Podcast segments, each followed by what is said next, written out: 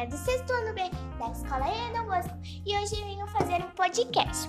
O meu herói de toda uma vida não é protagonista de nenhuma história em quadrinhos, filmes de ação ou lenda antiga. Pelo contrário, ele é bem real e eu lhe devo a minha vida, pois meu herói é meu pai. Eu quero homenagear o meu pai, que durante toda uma vida provou ser o melhor dos pais, alguém que esteve sempre presente e constante, alguém que foi a força e a estabilidade mesmo nos momentos mais difíceis. Diariamente, dando o melhor exemplo.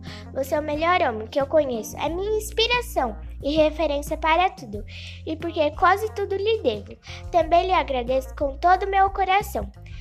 Tem momentos que preciso do seu abraço como de água para beber. É que você é o homem que mais admiro. Você é o meu guerreiro que se doa por inteiro e renuncia a seus sonhos, para que muitas vezes eu pudesse realizar os meus. Não bastaria um muitíssimo obrigado e por isso decidi fazer essa homenagem ao meu super-herói.